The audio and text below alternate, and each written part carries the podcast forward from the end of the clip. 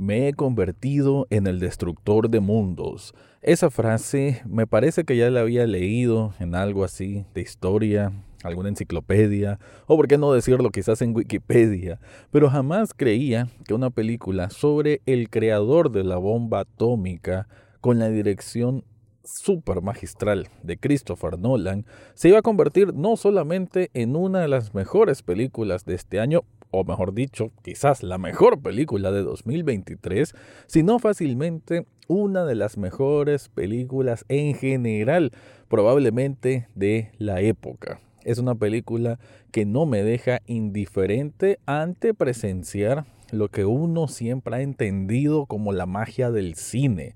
Cuando uno espera una cinematografía increíble, actuaciones formidables, una narrativa inteligente, madura y que bueno, trae tantas consecuencias en la vida de tantas personas, sobre todo en este caso, basado en un caso obviamente de la vida real, convierte a Oppenheimer en una película no solamente recomendable, sino una que cualquiera que se dice amante del cine tiene que ver.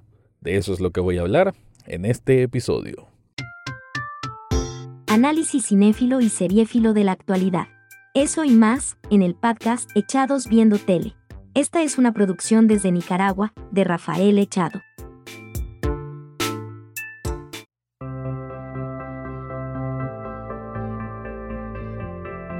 Bienvenido o bienvenida a un nuevo episodio de Echados Viendo Tele, el espacio para escuchar críticas, comentarios, opinión del mundo de las series y algunas veces de películas.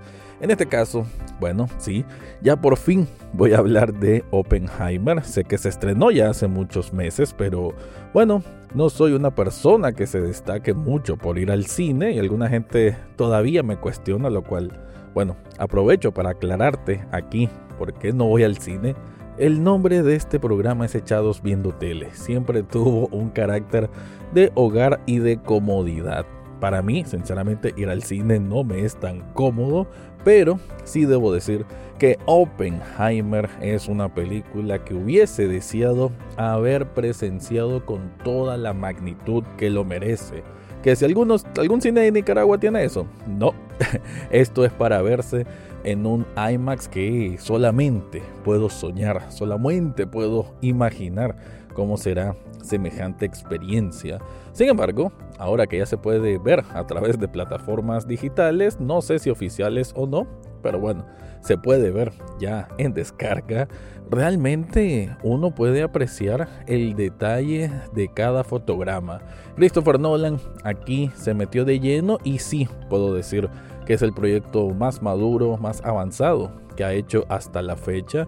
Yo siempre voy a adorar, como, como no puedo hacer toda la trilogía de Batman, sobre todo The Dark Knight, que me parece que es la mejor película de Christopher Nolan, aunque si nos vamos más puristas, y él siendo parte del guion de Memento, siempre Memento va a ser mi película favorita de él, pero sí debo aceptar que por encima de Memento, por encima de Dark Knight, por encima de Interstellar, o también claro que sí, está esta obra increíblemente bien llevada. Oppenheimer, tres horas de duración que no se sienten, fluyen tal cual una fórmula física, una fórmula química que su naturaleza de cálculo es dar un resultado que bueno, es el que espera la persona que está formulando ese, ese concepto, ¿no? Ese concepto numérico. Así se siente la película Oppenheimer, con una música increíble, una banda sonora que creo que me puede seguir sonando en la cabeza por semanas y semanas, porque todo esto se siente una combinación perfecta de elementos, ¿no?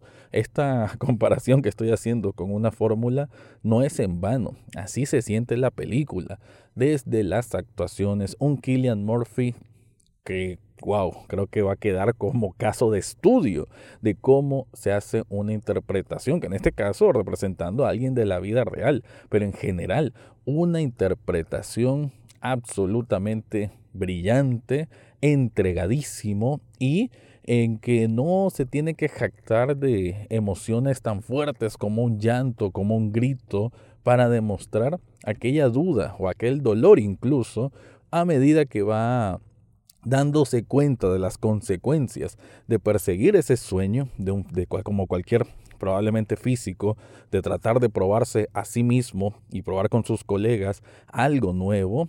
Y las consecuencias de esto es, bueno, la creación del arma más poderosa y letal y diabólica que ha hecho el ser humano, sabiendo la capacidad destructiva que iba a significar esa bomba atómica, le va a traer consecuencias morales y personales a este protagonista, a este Oppenheimer, que hay que decir la película todo transcurre desde su punto de vista, pero que Killian Murphy no le huye, no le tiene el menor temor a ponerse bajo sus hombros este filme que tiene una potencia increíble.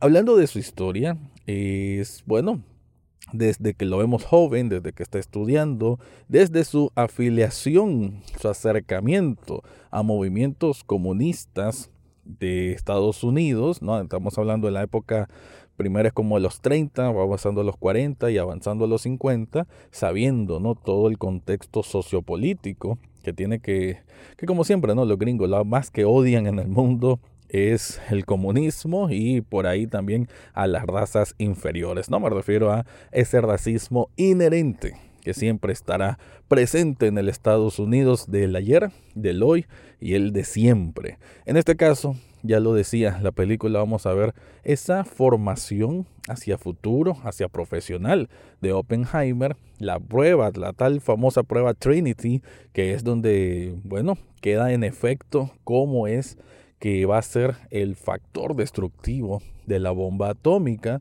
y eventualmente también se va a transformar en una especie de drama judicial, ¿no? Donde hacen una cacería de brujas contra Oppenheimer para quitarle una especie de credencial y también un enfrentamiento a quien vendrá siendo como su archienemigo, Louis Strauss, interpretado, que debo decirlo también, por un grandiosísimo Robert Downey Jr., que me alegra volver a verlo en papeles desafiantes, ya lejos de ese idiota Iron Man que ojalá nunca vuelva a acercarse Robert Downey Jr. a nada parecido al universo cinematográfico de Marvel, ese, esa licuadora que pudre la carrera de grandes, grandes artistas y que aquí nos damos cuenta que tiene un potencial todavía muy grande para darnos, porque sinceramente el papel que hace acá, casi el, la tercera parte de esta película tiene que ver mucho con el papel de Robert Downey Jr. y sinceramente es impresionante cada segundo, cada facción que vemos en pantalla. También hay que decir que esta película de Oppenheimer que si me escuchas, que no estoy hablando mucho de su historia porque es, em, ¿qué te puedo decir? Es una historia que no es precisamente la historia la que te va a mover, sino cómo se cuenta. Es, sí, algunas, muchas veces de diálogos extensos de personas haciendo cálculos, fallando en esos cálculos, de científicos, de políticos queriendo entrometerse obviamente en el campo de la Segunda Guerra Mundial cuando está el contexto de la Segunda Guerra Mundial, pero casi todo lo vemos desde palabras, desde escritorios, desde pizarrones. No vamos a ver específicamente escenas de guerra, mejor dicho, no vamos a ver ninguna escena de guerra, ninguna escena de bombardeo. Sí vamos a, a tener curiosamente algunas escenas de surrealismo, algunas que incluso causaron un poco de comentario en su momento por aspectos sexuales, que no le encuentro ni pies ni cabeza porque hicieron un escándalo al respecto, no es nada del otro mundo, pero sí curioso pues que en medio de una película tan, por así decir, precisa en la física, sí vamos a encontrar un gran una gran capacidad de mostrar imágenes que rayen en el surrealismo o en la representación mental de los problemas de, bueno, de esas dudas que estaba en la cabeza de Oppenheimer. Pero bueno, antes de continuar, te quiero contar algo.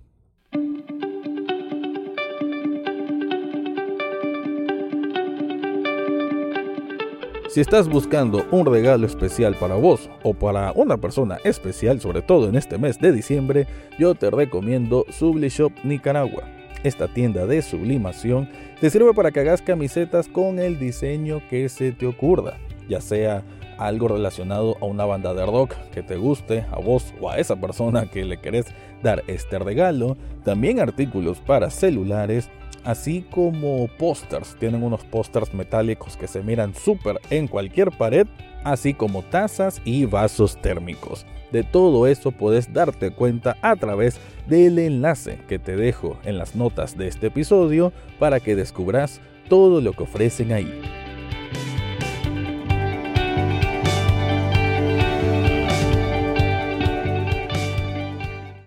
Entonces, Oppenheimer, más que ser una película que se encasilla en un género, yo lo encuentro como una especie de ensayo fílmico que simplemente te asombra. Creo que sí, hay que decir que está hecho más para personas acostumbradas al cine, mm, puedo decir número uno de autor, al cine que te reta a sentir otras cosas.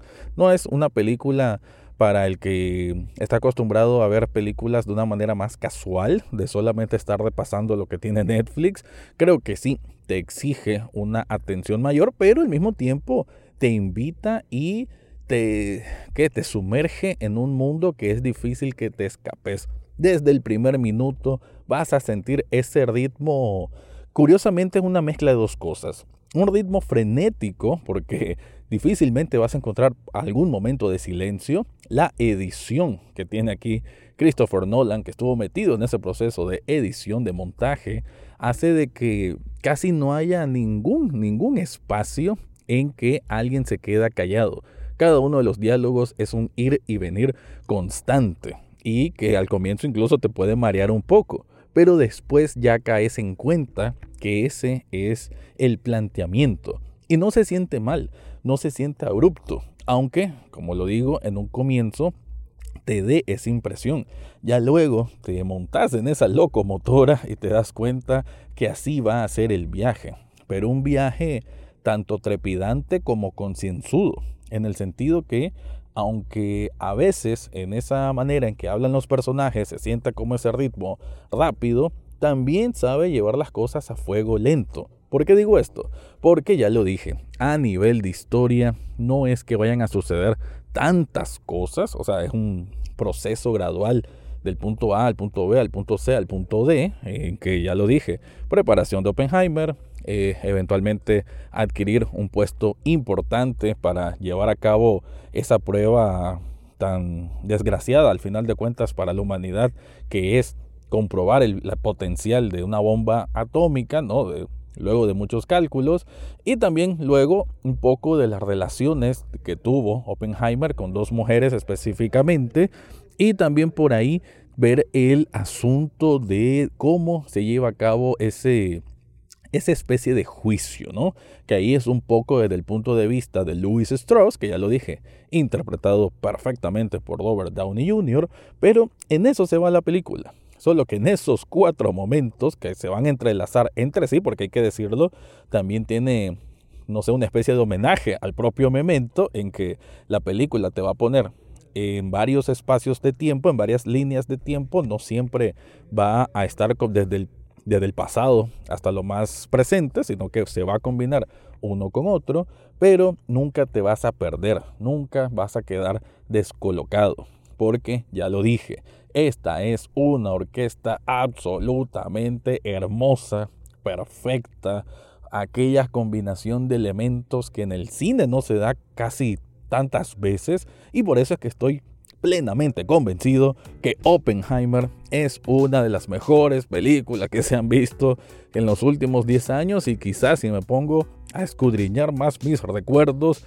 cuidado hasta de lo mejor que ha habido en el cine en general. Oppenheimer simplemente una obra maestra de esas pocas películas que yo puedo decir es un 10 de 10. Una película que, aunque sí son tres horas, que se sienten densas, me encantaría volver a verla, me encantaría haberla visto en formato IMAX, pero me conformo con los recursos que hay aquí y aún así me siento honrado de haber visto semejante obra. Con eso me voy despidiendo. Te recuerdo que Echados Viendo Tele también es un programa en televisión. Está los sábados y domingos a las 9 de la noche en Canal 8. Y ahora también Este podcast lo podés encontrar en echadosviendotele.com. Con eso me despido y será hasta la próxima semana. Eso fue todo por hoy en Echados Viendo Tele. No olvides suscribirte desde tu sitio favorito, ya sea Spotify, Apple Podcast o hasta en YouTube. Gracias por escuchar y será hasta la próxima semana.